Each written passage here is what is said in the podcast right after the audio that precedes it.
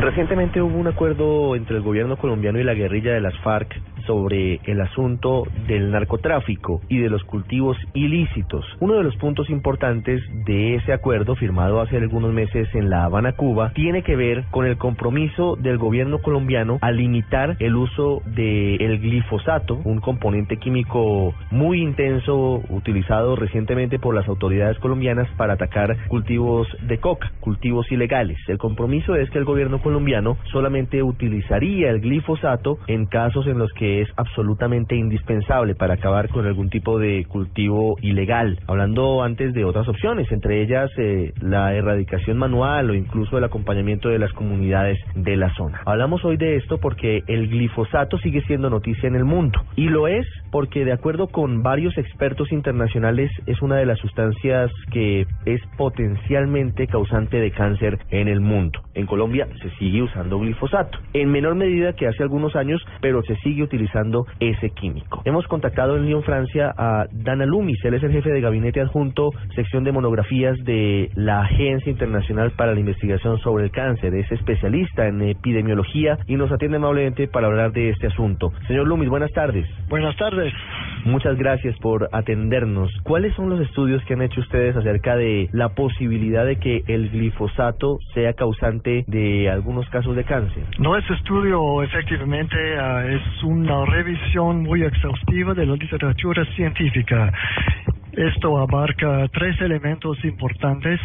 Primero es los estudios uh, epidemiológicos sobre las uh, personas expuestas al, glifosato. El segundo es uh, el elemento de estudios del cáncer entre los animales del laboratorio. Y la tercera es un grupo importante de estudios toxicológicos sobre los mecanismos del cáncer. ¿Qué entregan esos estudios que usted nos dice es eh, uno de los sustentos? Obviamente no uno específico, pero sí lo que se conoce acerca de los efectos que genera el glifosato. ¿Por qué dicen ustedes que es probablemente una sustancia cancerígena? ¿Cuáles han sido, digamos que, los hallazgos encontrados en comunidades o en animales expuestos a esta sustancia? La clasificación quiere decir efectivamente que eh, es posible que el glifosato es una causa del cáncer en los humanos.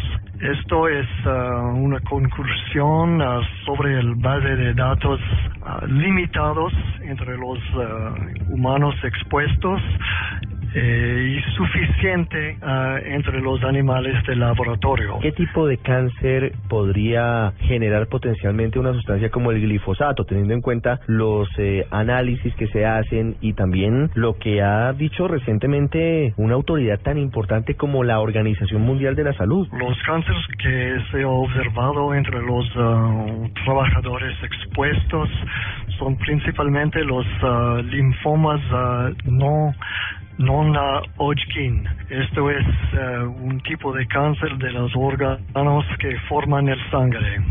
¿De qué manera se tiene legislación en Europa y en Estados Unidos frente al glifosato? ¿Es permitido?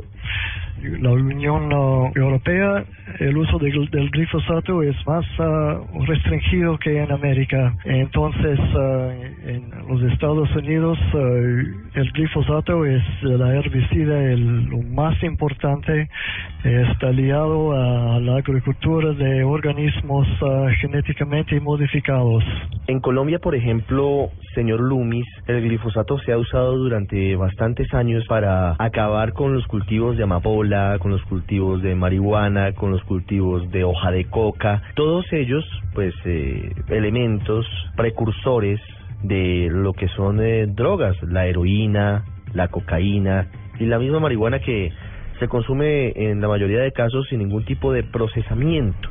¿Ustedes han podido tener algún tipo de estudio sobre la incidencia del glifosato en ese tipo de, de cultivos? Un estudio interesante que el grupo de trabajo ha revisado eh, es un estudio realizado en Colombia entre cinco poblados donde uh, preparaciones de glifosato estaban utilizados por para la erradicación de drogas. Eh, los hallazgos interesantes de estos estudios son que la gente expuesta al glifosato developaron efectos uh, genotóxicos en las células uh, del sangre. es decir que era evidencia de daño genético entre la gente expuesto al, al, glifosato.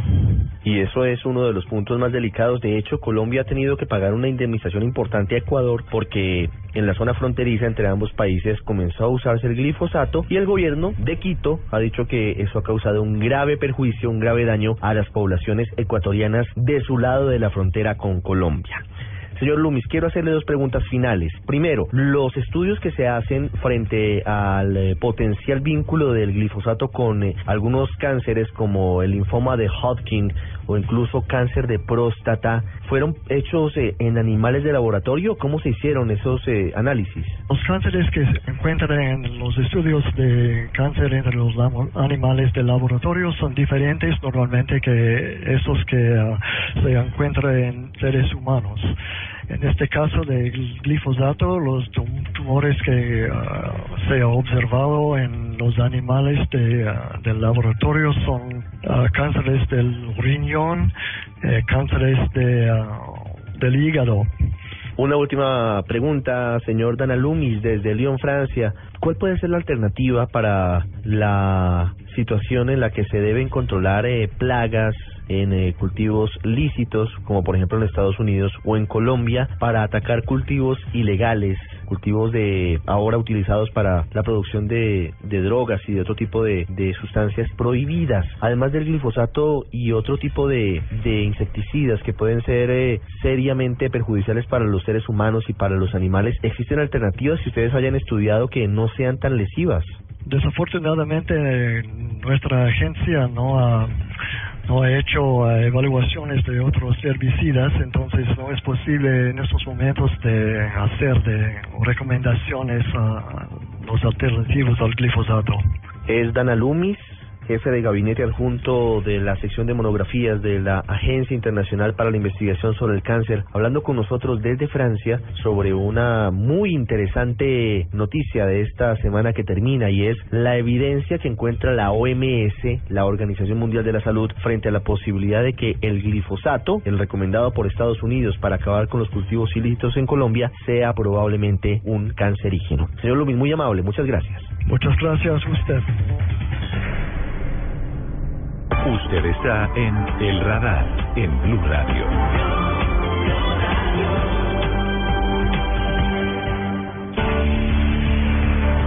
Vamos a Washington, hay una respuesta del Departamento de Estado y de las autoridades de ese país frente al informe de la OMS que ha señalado que el glifosato es potencialmente causante de algunos tipos de cáncer de acuerdo con investigaciones en animales. Daniel Pacheco con la información.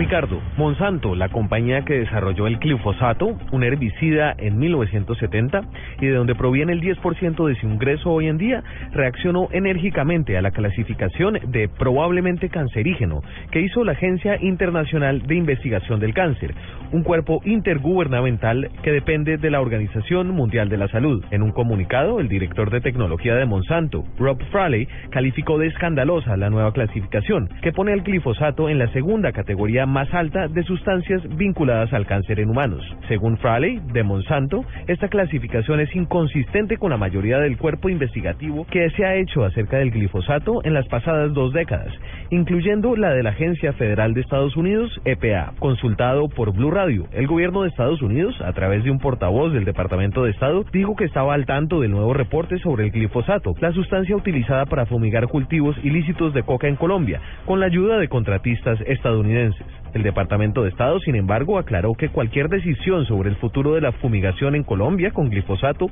es soberana del gobierno del presidente Santos y que el programa de erradicación en nuestro país toma las precauciones necesarias y cumple con las leyes colombianas y estadounidenses. Por su lado, Monsanto anunció que buscará cambiar la clasificación de la organización internacional que depende de la OMS y le pide que muestre detalles de su proceso de toma de decisiones. En Washington, Daniel Pacheco para el Radar.